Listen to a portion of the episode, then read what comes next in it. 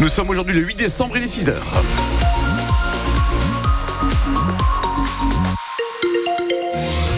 route, ça roule, on n'a pas de difficultés à signaler pour le moment. On reste attentif, bien sûr. Thomas, de l'humidité encore ce matin, de la pluie, je crois. Oui, quelques pluies qui touchent la Flandre maritime, notamment ce matin. Nous avons eu quelques petites pluies dans la métropole lilloise également au cours de la nuit. Euh, ça va laisser place, ces pluies, plutôt à la grisaille, hein, les nuages pour aujourd'hui prédominants, même si on pourrait avoir cet après-midi aussi quelques belles éclaircies. Pour ce qui est des températures, ça remonte entre 5 et 8 degrés ce matin, entre 11 et 12 degrés cet après-midi. Thomas Schoner, une animatrice périscolaire du Douaisis est en détention provisoire depuis une semaine. Elle est accusée d'attouchement. Le parquet de Douai regroupe ces gestes déplacés sous la qualification d'atteinte sexuelle sur mineurs de moins de 15 ans. C'est la commune de Coincy qui est touchée par cette affaire. À ce stade des investigations, 11 enfants ont été identifiés comme victimes, des petites filles qui ont été euh, entendues. Les faits qui sont reprochés à l'animatrice se sont déroulés au sein même de l'école primaire de la commune, Antoine Barège. La jeune femme est embauchée par la mairie en septembre comme agent d'entretien dans l'école Joliot-Curie et elle devient animatrice périscolaire le 6 novembre. Elle s'occupe notamment des enfants à la cantine le midi. Le 23 novembre, une fillette raconte à une institutrice qu'elle est victime de gestes déplacés de la part de l'animatrice, des baisers, des caresses sur le sexe à l'abri des regards. Le maire de Cuincy est très vite alerté. Il fait un signalement et une enquête est ouverte. Des enfants sont entendus par la police et selon les premiers éléments, il y a 11 victimes. 11 petites filles âgées de 7 à 10 ans. Plusieurs plaintes sont déposées par les parents. En garde à vue, l'employé de l'école a nié l'intégralité des faits qui lui sont reprochés selon le parquet de Douai. Elle a été placée en détention provisoire. Placée en détention et mise en examen pour atteinte sexuelle, pour corruption également de mineurs de moins de 15 ans. Le fait que cela se soit déroulé à l'école est une circonstance aggravante. Le rectorat a mis en place à Coincy une cellule d'aide psychologique. 6h02 sur France Bleu Nord. Le gouvernement veut s'attaquer au trafic de drogue dans les grands ports français. Et celui de Dunkerque, notamment en pleine expansion, puisque le nombre de conteneurs débarqués euh, sur les quais a progressé l'an dernier de 14%. Dans ces conteneurs transitent parfois de la drogue, de la cocaïne, surtout qui vient d'Amérique latine. Pour lutter contre ce trafic, le ministre Thomas Cazenave est attendu aujourd'hui à Dunkerque, aux côtés du ministre ancien maire de la ville, euh, Patrice Vergrit. Il doit y annoncer le déploiement de douaniers dédiés à cette lutte, des formations contre la corruption, ainsi que l'arrivée de mobile pour inspecter les fameux conteneurs. Ils seront jugés à Lille lors des deux prochaines semaines. Deux adolescents âgés de 15 ans ont été interpellés dans la métropole accusés d'avoir lancé chacun des alertes à la bombe via des plateformes en ligne. L'un d'eux a ciblé des lycées du Nord, Roubaix, Tourcoing ou encore Waterloo. L'autre s'en était pris à un établissement en Moselle. Les enquêteurs ont mis huit mois pour remonter jusqu'à lui. Que ce soit les taux d'incidence, les consultations ou même les hospitalisations, tous les indicateurs le montrent. Le coronavirus revient en force. Nous ne retrouvons pas bien sûr les niveaux d'il y a quelques années, 2020, 2021 au plus fort de la pandémie et l'arrivée d'un nouveau variant, le JN1 fait bondir le nombre de contaminations, le taux d'incidence qui indique la présence du virus dans notre région a par exemple augmenté de 17% en une semaine.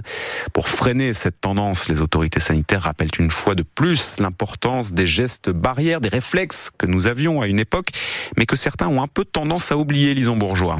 Il suffit de marcher dans les rues de Lille pour s'en rendre compte, les visages masqués sont plutôt rares. Je mets pas de masque, non. Il faudrait que je sois malade pour euh, protéger les autres. Si c'est mettre le masque pour me protéger moi comme au temps du Covid, euh, non. Dans la vie de tous les jours, euh, pas nécessairement. Je pense qu'il faut toujours garder le masque, mais pas forcément partout. Quoi. Je pense que si j'étais malade, je le mettrais, alors qu'avant, je n'en mettais pas. Maintenant, c'est dès que je suis malade, c'est port du masque obligatoire et c'est faire attention aux personnes autour de moi. Masque et gestes barrières, de bons réflexes qu'il ne faudrait pourtant pas oublier, comme l'explique le pharmacien Grégory Temprement. Il est le président de l'Union régionale des professionnels de santé pharmaciens. Ça fait plusieurs semaines qu'il y a des personnes qui commencent à avoir des symptômes, des symptômes en fait de gros rhumes. Je pense pas toujours à ce que ça soit le Covid. On les incite finalement à se faire tester et on s'aperçoit qu'il y a de plus en plus de tests positifs. Mais les gens ont un petit peu oublié les gestes barrières. À titre d'exemple, il y a des personnes qui viennent à l'officine faire un test et qui viennent sans masque pour faire le test. Donc on leur donne un masque, mais c'est vrai qu'il faut reprendre l'habitude des gestes barrières. C'est ça vraiment qui est important pour le Covid, mais aussi pour pour les autres pathologies hivernales. Le pharmacien rappelle aussi qu'il est important de faire un test en cas de symptômes, notamment car un résultat positif repousse le délai d'attente avant la prochaine vaccination. Un reportage France Bleu Nord de Lison Bourgeois à 6h30 tout à l'heure. Une épidémiologiste nous détaillera les différents chiffres du Covid dans la région et ce qu'il signifie à 6h15 également. Vous savez pourquoi nous nous penchons cette semaine sur les plateformes de livraison de colis. À deux semaines maintenant des vacances de Noël, des milliers de personnes s'affairent chez Amazon à Lovin-Planck, chez Mondial Relais à Arnes ou encore au sein de la plateforme de la Poste qui est implantée à Douvres. 6h05 et une légende du sport mondial a été reçue hier à l'hôtel de ville de Lille. L'ancien perchiste Sergei Boubka, détenteur de plusieurs records du monde, 6 mètres 14 par exemple. C'était à Liévin en 1993. Sergei Boubka qui est aujourd'hui retiré du circuit mais qui préside le comité national olympique d'Ukraine. Son déplacement à Lille avait pour but de préparer les JO de l'an prochain mais parler également des réfugiés ukrainiens. Le sujet a été abordé avec la maire de l'île Martine Aubry. Pour parler de, évidemment de l'accueil des Ukrainiens, puisque comme vous le savez, nous avons eu 960 Ukrainiens ici à Lille, et que euh, actuellement, si 20% d'entre eux sont retournés soit en Ukraine, soit en Pologne, 25% aujourd'hui sont autonomes, travaillent, alors que d'autres sont en formation. Et donc on a vraiment euh, l'espoir que euh, toutes ces familles vont pouvoir euh, travailler comme elles espèrent de le faire. Et tous les enfants sont à l'école et réussissent très bien, je crois qu'il faut le dire. Ils sont particulièrement très très bons en sciences et en maths. On a vu que ce n'était pas tout à fait le cas pour notre pays. En tout cas, l'Ukraine, excellent en, maths. Voilà, mais nous ferons le point donc avec le ministre aussi de cet accueil des Ukrainiens. Les Ukrainiens accueillis euh, dans la métropole lilloise et, partout en France après l'invasion bien sûr de l'armée russe il y a maintenant près de deux ans dans le pays pour les Jeux Olympiques. De nombreux sportifs ukrainiens seront aussi accueillis sur le territoire de la métropole européenne de Lille, des nageurs, des lutteurs, mais aussi des athlètes.